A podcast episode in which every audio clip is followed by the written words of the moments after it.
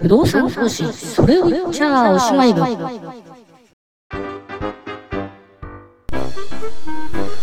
このプログラムは約30年弱不動産投資に関わってきた私が個人の不動産投資のそれを言っちゃおしまいな話を楽しみながらお話しするプログラムです。本やセミナーでは教えてくれない不動産投資の中身についてワンルームマンションから J リートクラウドファンディングあるいはマーケットや法律税金その他の Tips やノウハウまで幅広く皆さんにお伝えしたいと思います。えー、喋りは素人なんですけれどもなんとか頑張っていきますのでお付き合いのほどよろしくお願いいたします。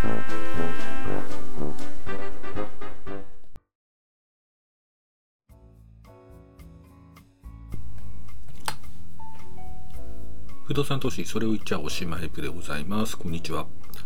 えーとね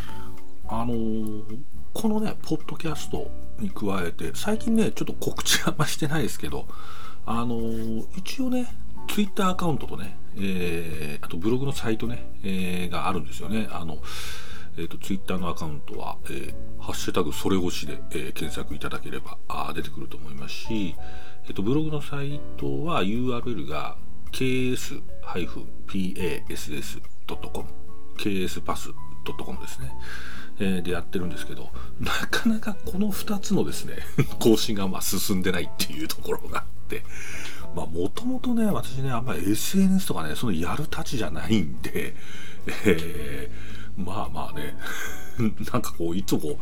う、ね、SNS をね、一生懸命やってる人はもう常にね、Twitter だのね、Facebook だのインスタだのね、こう上げてね、もう電車の中でもね、こう見てるっていうね、感じのライフスタイルなんでしょうけど、まあ私もほとんどね、あのスマホのアイコンほとんどタップしないっていう感じなんで、まあもともとね、物臭な性格も踏まえ、あのー、っていうのもあって、えー、なかなか更新がされてないんですけど、まあ、まあね、それはね、習慣づけるとして、問題はね、そのブログのサイトなんですよね。で、もともとね、この、ポッドキャストでお話した内容を書き起こしてね、えー、こう読めるようにしようかなと思ってこう始めたんですけどあの基本的にねあのこの今録音した内容をこう一からねこうタイプするっていうのは相当まあ手間かかるんであのいわゆる書き起こしのねソフト結構ね9000円ぐらいするねソフト買ってねやったんですけどまあなんつうんですかねこのソフトはねポンコツでですね。もう金返してくれって言いたいぐらいなんですけど。まあ、まあ、ね、めちゃくちゃなんですね。でまあもちろんねこのソフトの精度が、まあ、世の中のねあのー、その音声認識エンジンのですね技術的な発達はねまだそこまでいってないんですよっていうことなのかもしれないですけどまあ、ひょっとしたらね、あのー、ちょっと私のね、話し口調に原因があるっていう可能性も、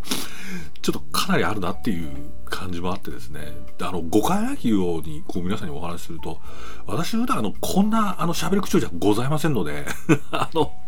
もちろんね、もうこれ仕事の、仕事でね、する上でね、こんなね、話、ヘラヘラヘラヘラしてさ、話っぷりしたらね、誰にも相手にされないわけなんで、あの、本当はね、あの、もうちょっとこう、違う口調、きちんとした口調でやってるんで、まあ、そういうね語り口でやればまだまあもう少しこう音声認識度合いがね、えー、上がるのかなと思うんですけどまあいかんですね。まあ大体ね15分1回の時ね15分目標にこう録音してるんですけどまあその書き起こしをソフトにやらしてそれを直すのでまあ2時間半ぐらいかかるっていうそんな感じなんでちょっとですねあの自分の使う時間の配分からしてもえー、このままだとちょっと書き起こしをねこうブログサイトに載っけるのはちょっと難しいかなつってちょっと断念せざるを得ないかなみたいなそんな感じになってますね。まあということでまあまあねあのそんな感じなんですけどちょっと気になったらね見てもらったりね あのしてもらえるとありがたいなと思います。はい、でえっ、ー、とまあね借金の話もね長くなってますけどね前回ねえっ、ー、とサラリーマン大家さんで、まあ、障害所得を型にね目いっぱい借りられだけ借りちゃって1物件目外し始めましたと。えー、となると、まあ、全然2物件以降、まあ、資産がね拡大していかないですよっていう話ですよねなんですよね。まあね障害所得を型に目いっぱいねあのお金借りるっていうのは感覚的にねもう住宅ローンと一緒ですよね。なのでそのローンの期間分期間の間ねずっとお金返しすぎないと最終的にね、えーと、その不動産があ自分のものにならない、まあ、もう一つ言うとその不動産から上がる収益が自分のものにならないということです。で、えーと、キャッシュフローはマイナス運用になっていって。で、えー、もう一つ言うとあれですよね、まあ、不動産投資には、まあ、減価償却っていうメリット税務上のメリットがあるんですけれども、まあ、それもね あの借金のね元金返済っていうところがね まあまあローン借りたら借りた25年間でずっとやっていかなきゃいけないんでその減価償却のメリットもそれで失っちゃうっていう 感じになるわけです。ね、でそれをクリアするためにはなるべく早く借金返すっていうのがあのまあね戦略っていうほどのもんじゃないですけどまあまあ戦略のベースになってくるんで前キャッシュローがねマイナスの運用にさらに追い銭をして えっと借金を返さなきゃいけない。まあまあ簡単に言うと本末転倒っていうかうんですよね。だからそうなってきたらねでそういうね投資をやってやってるってことは、まあ、こういうことですよね。あのご自身のねえ、お給料、ね、給与収入が下がってくる。ことって今の時代ありえますよね。昔みたいに年功序列で、えーと、年次でね、えー、こう給料が上がっていくっていうそういう世界っていうのが、まあ、今ねなかなかそういう世界にいられる人っていうのはマイノリティになってくる世の中ですから給与収入が下がれば人生が破綻に向かっていく。同時に、えっと、不動産価格とかね不動産市場がね下がっていけばこの旗に向かっていくと。あのね。あそれを言っちゃおしまいなこと言っちゃいますけどえっとこういうね投資がね本当にサラリーマンのための投資なんですかっていうことですよね。あのまさにそうだと思います。まあそれを言っちゃおしまいなんですけれども事実と。でえっとねまあそうするとねじゃあじゃあ結局ねサラリーマンをやってことは成り立たないのか。ことなんですけどまあまあそんなことはないんですね。あの実際どうすればいいかってことはえっと、ちょっとおい話をしていきたいと思います。まあ、まあ、シンプルな答えですよ、はっきりとね。今話してることをね、皆さん聞いてればね、あの、勘のいいとこだったら、あ、そういうことねって思われるぐらいの、あの、レベルのことなんですけど、えー、ですですけど、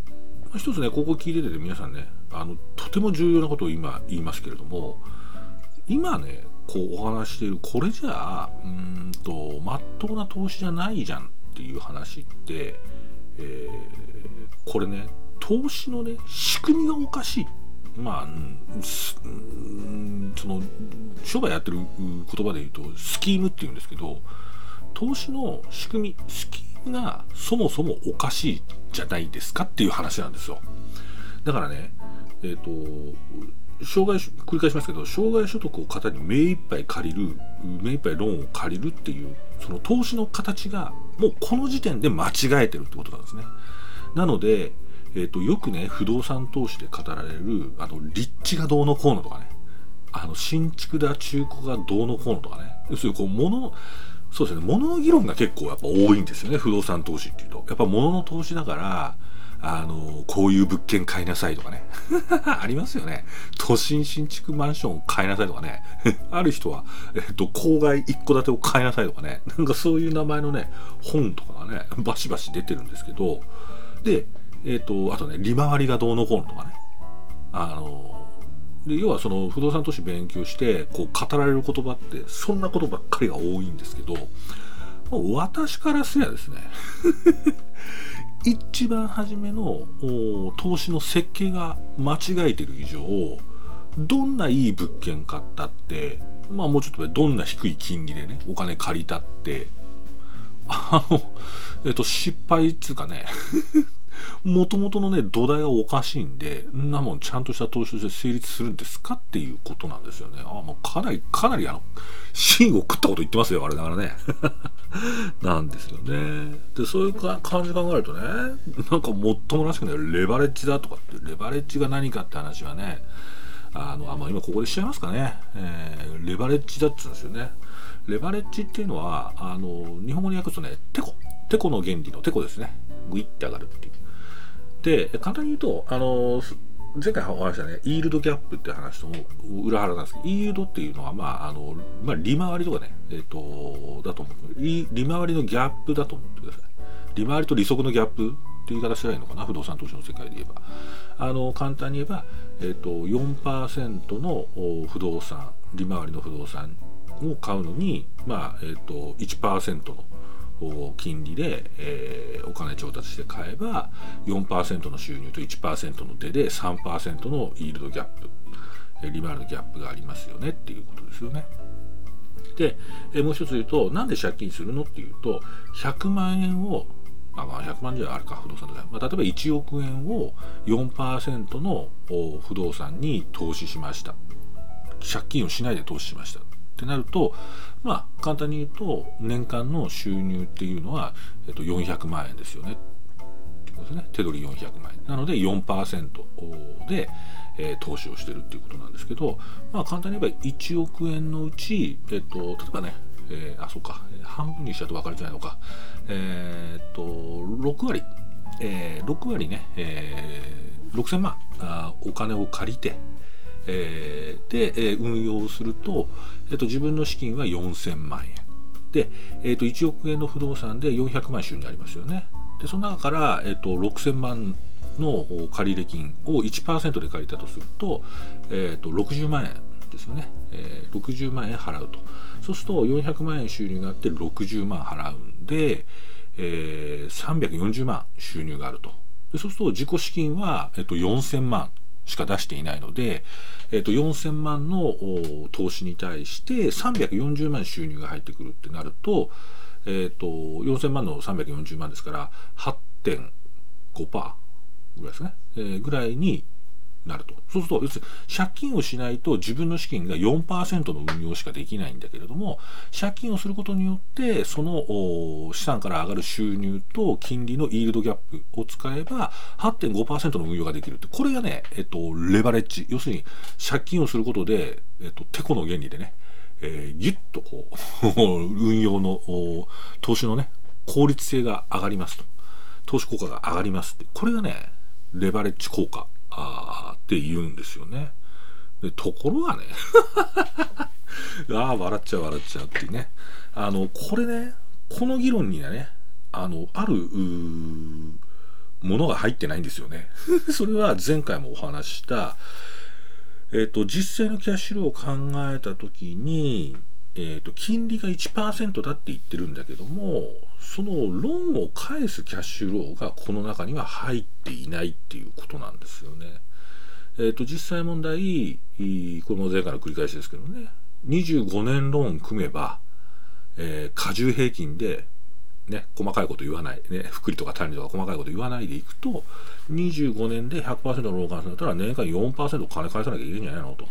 そうすると、金利が1%だって言ったって年間のキャッシュローは4%プラスお金返す分プラスすると5%じゃんと。そうするともともとの財が4%しか金稼いでないからんあの実際のキャッシュフローはマイナスになるってことですねでえっとまあ、そういうことなんですよ。だから、えっと、基本的には、えっと、元利払い、元利金の返済も含めたあアモチゼーションっていうんですけど、えっ、と、アモチゼーション、まあ、眼力の払いも含めた、えー、イールドギャップって考えないと